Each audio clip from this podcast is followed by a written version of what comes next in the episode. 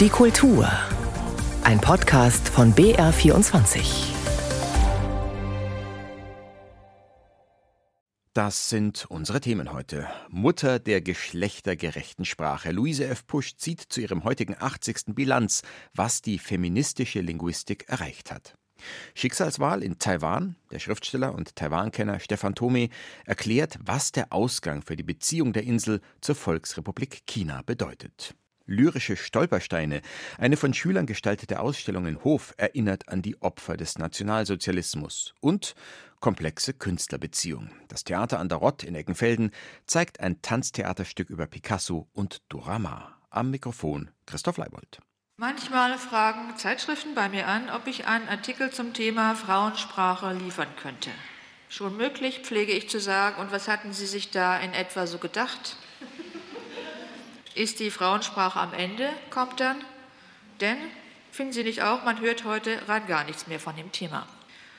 Und dann stelle ich mir nur die Frage, also was ist los mit Skandinavien? Ist Skandinavien vielleicht am Ende? Man hört so wenig von Skandinavien.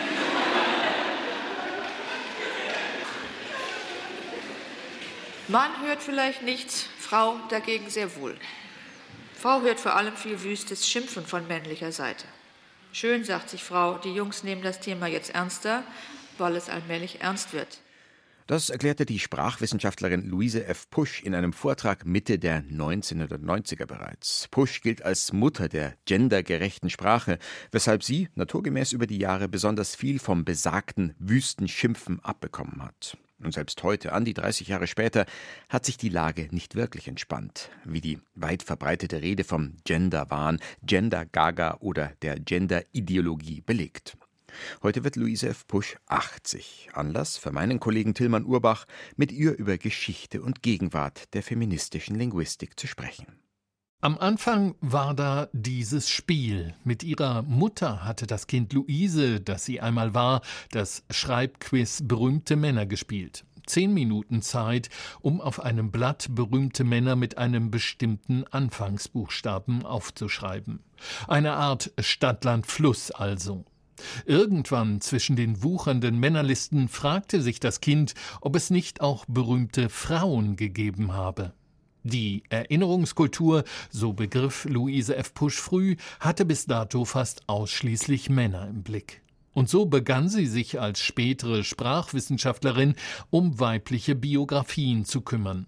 Bis heute betreibt Luise F. Pusch eine digitale Plattform mit Biografien von Frauen.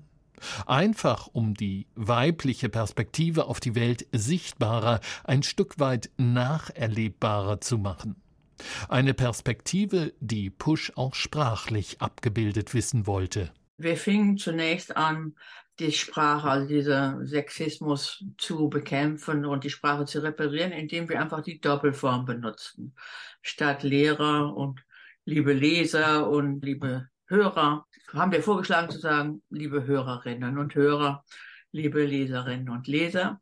Und dann stießen wir nur auf beißenden Spott in den 80er Jahren von Seiten der Männer.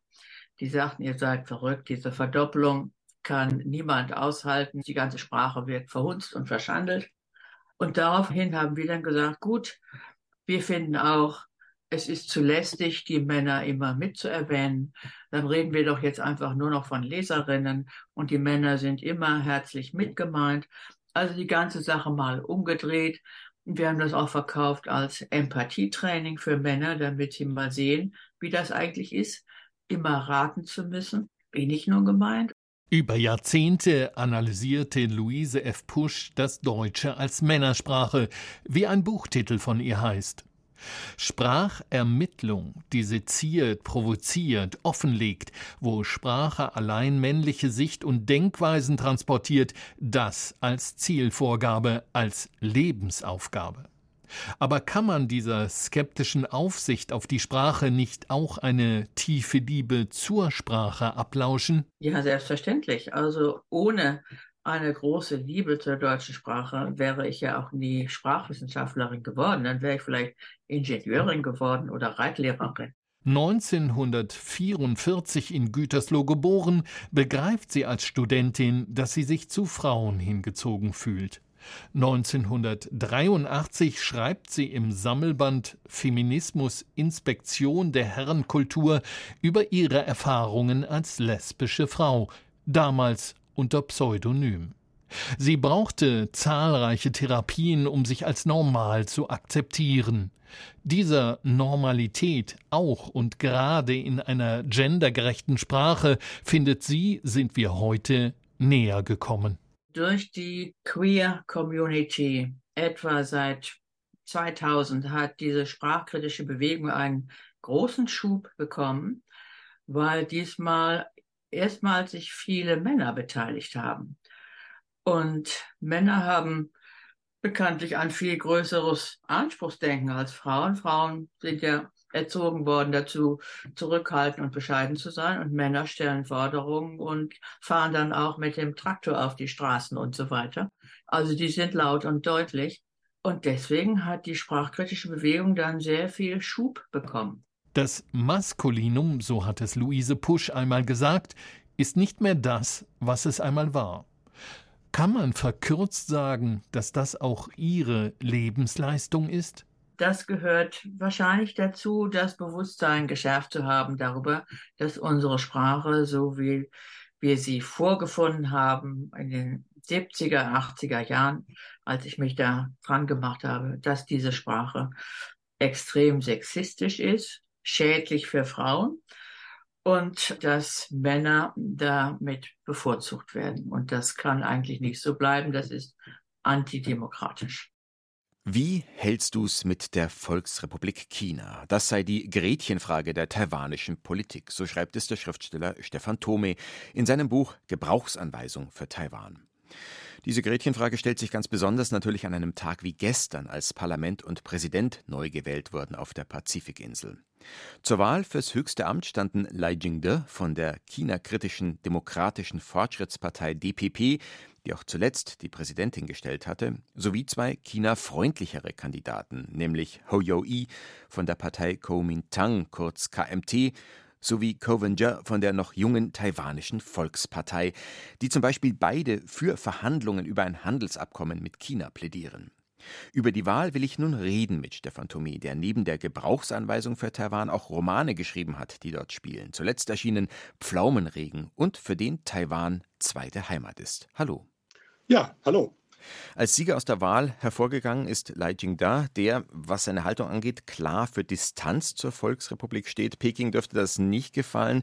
Ihnen eher, nehme ich an. Das ist durchaus richtig, ja. Ich habe ihm die Daumen gedrückt. Ich halte ihn von diesen drei Kandidaten für den mit der größten Erfahrung. Er war schon Premierminister, war Bürgermeister in der Stadt, er war zuletzt Vizepräsident von der jetzt ausscheidenden Präsidentin Tsai Ing-wen.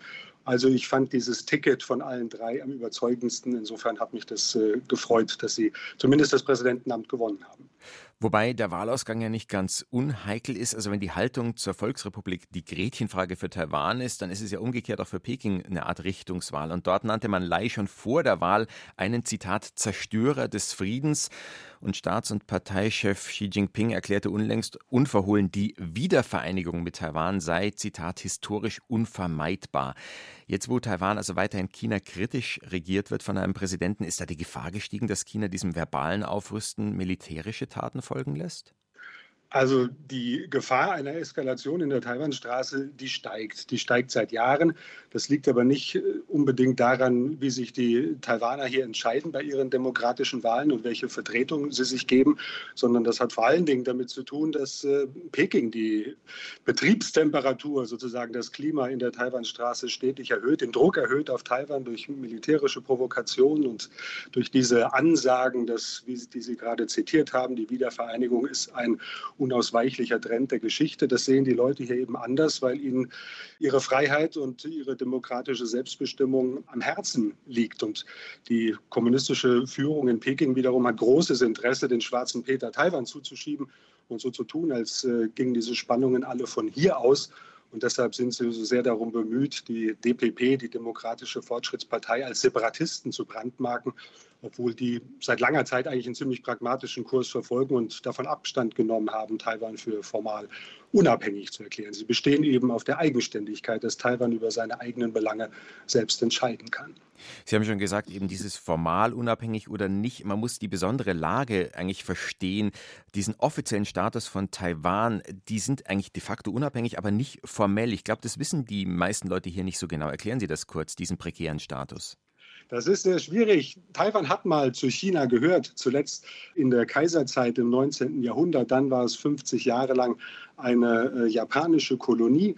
Und dann nach dem verlorenen Bürgerkrieg gegen die Kommunisten unter Mao Zedong hat sich Chiang Kai-shek, der lange Zeit als Diktator die Republik China regiert hat, nach Taiwan zurückgezogen. Deshalb heißt Taiwan offiziell eben auch noch die Republik China.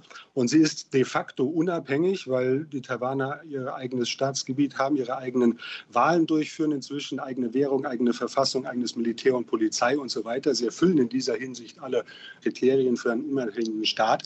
Aber es fehlt eben die Anerkennung und die fehlt deshalb, weil in Peking das Ein-China-Prinzip hochgehalten wird, demzufolge es nur ein China gibt, zu dem auch Taiwan gehört und dessen einzige legitime Regierung in Peking sitzt. Aber Taiwan hat sich gemausert von einer Diktatur zur Demokratie. Und in diesem Prozess haben sie eben auch ein eigenes Selbstverständnis ausgebildet. Und deshalb heißen sie zwar formal noch Republik China. Aber tatsächlich nennen die meisten Leute ihr Land inzwischen Taiwan und fühlen sich als Taiwanerinnen und Taiwaner und halten gar nichts davon, dass man in Peking glaubt, über die Belange hier auf der Insel bestimmen zu können.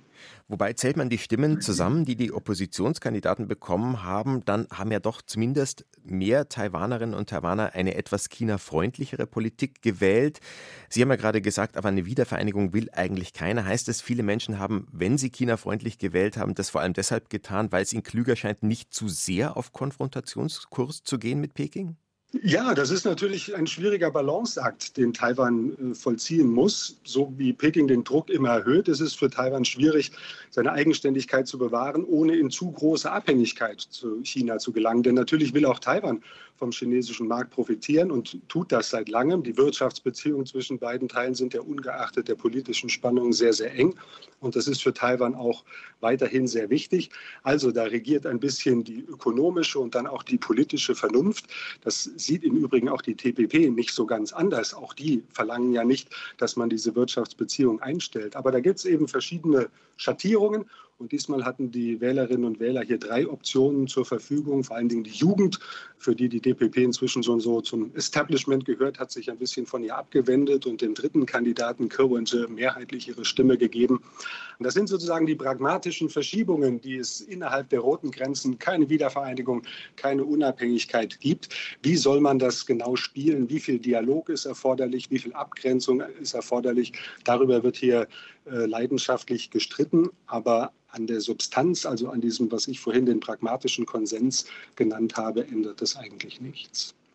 Peking hat ja diese Parole ein Land, zwei Systeme, die es auch bei Hongkong gab. Da sieht man, naja, was davon zu halten ist. Das ist sicher abschreckend für viele Taiwanerinnen und Taiwaner. Welche Rolle hat aber zum Beispiel auch der Ukraine-Krieg für die Wahlentscheidung gespielt? Also da hat man ja auch lange geglaubt, dass Putin nicht wirklich ernst macht mit seinen Drohgebärden. Das ist nur Säbelrasseln. Dann ist es anders gekommen. Hat es bei Taiwan vielen Menschen zu denken gegeben, dass es Peking ebenfalls ernster sein könnte als bisher angenommen? Auf jeden Fall. Ganz sicher war der Überfall auf die Ukraine ein Schock und ein, ein Weckruf auch für viele Menschen hier in Taiwan. Die hatten sich an diese Gefahr und an die Drohungen aus Peking inzwischen gewöhnt. Die gibt es ja schon seit 70 Jahren. Aber äh, man hat sich eben in der Sicherheit gewogen und gesagt, naja, Hunde, die bellen, die beißen nicht, die drohen eben und die rasseln mit dem Säbel, aber sie werden es schon nicht tun. Und äh, in Gestalt des russischen Überfalls auf die Ukraine hat man dann plötzlich einen Präzedenzfall gehabt. Naja, sowas kann auch im 21. Jahrhundert passieren. Und weil bekanntlich Russland und China eng zusammenarbeiten und sich auch die beiden Staatschefs Putin und Xi Jinping sehr gut verstehen und das entsprechend inszenieren, hat das hier schon die Befürchtungen wachsen lassen, dass in naher Zukunft Taiwan vielleicht ein ähnliches Schicksal droht. Einschätzungen zum Wahlausgang in Taiwan waren das von Stefan Thome. Seine Gebrauchsanweisung für Taiwan ist im Piper Verlag erschienen. Vielen Dank für das Gespräch.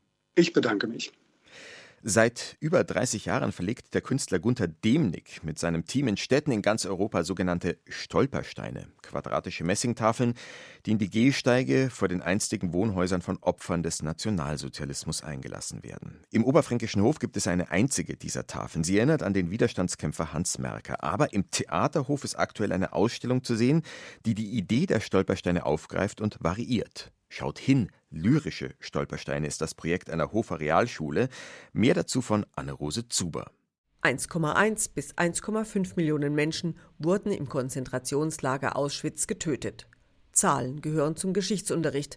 Blanke Zahlen, wenig begreifbar. Das erfährt Julia Richter, Geschichtslehrerin an der Realschule Hof, immer wieder. Also es ist eigentlich jedes Jahr so, dass Schüler ab der 8. Klasse sehr großes Interesse am Thema haben und auch wirklich sehr großes Interesse haben, diesen Ort zu sehen. Doch der Weg nach Auschwitz blieb für die interessierten Jugendlichen bisher versperrt. Unsere Schule fährt generell nicht ins Ausland. Und äh, Polen, so war eigentlich auch schon zu meiner Schulzeit immer die Argumentation, das ist versicherungstechnisch schwierig und dann muss man einen Bus vollkriegen und wie soll man das denn machen unterm Schuljahr? Organisatorische Stolpersteine über Stolpersteine. Doch im Herbst 2022 begannen Julia Richter und ihre Kolleginnen und Kollegen, sie aus dem Weg zu räumen. Die einfache Lösung war, dass man es anbietet und dann wirklich innerhalb von einer Woche einen Bus mit 60 interessierten Freiwilligen zusammenkriegt, die auch bereit sind, übers Wochenende ihre Freizeit zu opfern. Es machte sich eine bunt zusammengewürfelte Gruppe aus acht bis zehn Klässern auf den Weg die sich vorher mit dem Thema Judenverfolgung Holocaust mehr oder auch weniger beschäftigt hatten. Also ich habe noch nie wirklich mit meiner Mutter drüber geredet. Sie wollte mich schon mal so drüber aufklären, aber ich war noch nicht bereit dafür, sowas einzugehen, weil das ist halt schon krass. Ich habe mich dafür schon ein bisschen interessiert und ich habe mich auch auf diese Auslandsfahrt gefreut. Für mich war das auch immer ein sehr interessantes Thema. Du erfährst halt trotzdem von den Urgroßeltern nicht ganz so viel, was darüber geschehen ist und die schweigen auch gern darüber, was damals passiert ist und somit möchtest du dich selber halt damit informieren. Das Interesse war geweckt und so kam dann ein Stein nach dem anderen ins Rollen. Und dann haben wir uns gedacht, gut, einfach nur eine Fahrt, ohne dass ein Ergebnis dabei rauskommt, ist ein bisschen wenig. Und so kam die Idee der lyrischen Stolpersteine. Das sind große Stoffsteine, rundherum bedruckt mit Texten der Schülerinnen und Schüler. Sie liegen quer verteilt in der Ausstellung im Hofer Theaterfoyer, laden ein, genauer hinzuschauen, den Blickwinkel zu ändern. Das Thema Judenverfolgung wird begreifbar. Die Hofer Schülerinnen und Schüler haben zum einen Fakten zusammengetragen, schon bei einer Stadtführung auf den Spuren jüdischer Mitbürger in Hof und dann auch auf der Exkursion rund um Krakau erklärt die 14-jährige Nela. Wir haben erst Informationen gesammelt im Museum von Schindler. Dann waren wir auch in Auschwitz und haben dort viel aus den Plakaten, die dort ausgehängt waren, viele Informationen rausgeschrieben. Die Ausstellung ist aber weit mehr als eine reine Infovermittlung. Die Jugendlichen haben ihre Eindrücke der schier unbegreifbaren Gräueltaten in eindrucksvollen Texten zusammengefasst. Asra zum Beispiel hat sich in ein kleines Mädchen hineinversetzt, das im Ghetto von Krakau lebte. Hier ein Auszug aus ihrem Gedicht Ketten. Sie halten uns fest, wie an Ketten, die an uns ziehen, denn sie lassen niemanden fliehen. Das Gefühl, dass es auch mich trifft, fühlt sich an wie Gift. Alle müssen wissen, was hier passiert, wie schnell man sein Leben verliert. Und nur das kann uns vielleicht noch retten. Und wir werden sie los, diese unsichtbaren Ketten. Beeindruckend auch drei große Gebetsfahnen. Christliche, muslimische und jüdische Jugendliche aus Hof haben sie nach dem Auschwitz-Besuch geschrieben. Diese gemeinsame Auseinandersetzung des komplexen Themas lobt auch Ludwig Spähnle. Der Antisemitismusbeauftragte der Staatsregierung hat die Schirmherrschaft für die professionell aufgemachte Ausstellung mitsamt Begleitbroschüre übernommen. Bis zum 27. Januar, dem Holocaust-Gedenktag, sind die lyrischen Stolpersteine im Theaterhof zu sehen. Dora Maar war die geliebte Pablo Picassos, seine Muse und, was dabei gern in den Hintergrund gedrängt wird, als Fotografin und Malerin eine Künstlerin von eigenem Rang.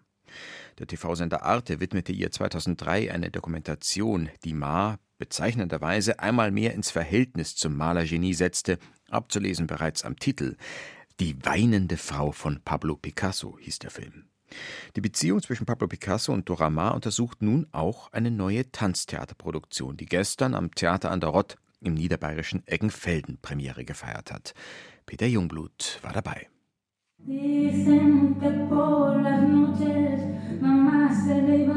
Nein, ein Feminist war Pablo Picasso wohl wirklich nicht. Aber was dann? Ein Pferd, ein Stier, eine Taube? Schon eher, meint der spanische Choreograf Daniel Morales Perez. Für ihn ist der berühmte Maler ein Wesen voller Kraft, voller Gewalt, gefährlich, unnahbar, aber auch liebesbedürftig, hungrig nach Nähe, ausgelassen und hochemotional. Damit eignet sich Picasso natürlich hervorragend für das Tanztheater, zumal seine siebenjährige Beziehung zur Fotografin Dora Maar ein Kapitel Kunstgeschichte schrieb. Seine Muse begleitete die Arbeit von Picasso am erschütternden Antikriegsbild Guernica, machte ihn mit wegweisenden Linken bekannt und ertrug mal mehr, mal weniger seine vielen Seitensprünge.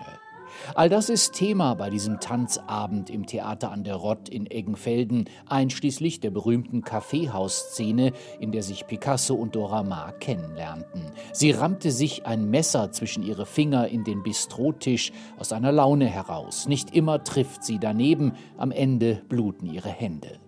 Nun ist das Handlungsballett mit Stationen einer Liebe natürlich eigentlich längst nicht mehr in Mode, aber wenn es so bebildert wird wie hier, geht der Premierenjubel des Publikums völlig in Ordnung. Picasso als frauenverschlingende Sagengestalt, als Flamenco tanzender Minotaurus, das hat was. Co-Choreograf Sebastian Kammer. Es ist ja auch das Spannende an diesem Leben, dass er auch seine dunklen Seiten hatte und seine Schattenseiten, seine negativen Seiten, nicht rühmlichen Seiten. Das macht ihn ja als Künstler nicht klein, sondern umgekehrt. Uns hat eigentlich die Frage beschäftigt, ist es notwendig, so zu sein, um Künstler zu sein, oder ist man so, weil man Künstler ist? Ausstatterin Mariangela Mazzeo hatte eine Art Altar für die Liebe aufgebaut, vor dem Dora Maar sich wehmütig an ihr Leben an der Seite von Picasso erinnert. An die Auseinandersetzungen um die Kunstformen Fotografie und Malerei, die Arbeit an Guernica, die Bedrohung durch die Nazis und die deutsche Besatzung Frankreichs im Zweiten Weltkrieg, die schrägen Partys der Surrealistenszene in Paris. Picasso, der von drei Tänzern dargestellt wird, immer deutlich zu erkennen an seinem blau-weißen Ringelshirt, das ihn zur Stilikone machte. Das steht für seine späten Jahre in Südfrankreich, aber auch für seine mediterrane Lebenseinstellung. Nicht von ungefähr verliebt er sich unter einem weißen Sonnenschirm in Dora Maas Nachfolgerin, die deutlich jüngere François Guillot. In 90 Minuten zeigen Daniel Morales Perez und Sebastian Kamm ihre Sicht auf den wohl bekanntesten Künstler des 20. Jahrhunderts, ohne aufdringlich dessen Werke in den Mittelpunkt zu stellen. Es bleibt bei sehr sparsamen Bildzitaten, um nicht von den Tänzern abzulenken. Die Musik dazu, neben Flamenco-Rhythmen auch spanische und deutsche Balladen bis hin zum Rap, wird hier und da mit zeitgeschichtlichen Audiobruchstücken gemixt. Das Gebrüll faschistischer Diktatoren, Klangfetzen von einem Marsch.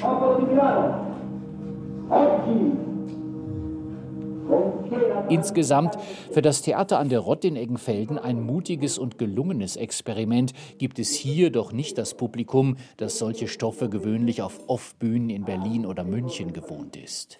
Und wie ist der Inhalt auf den Punkt zu bringen?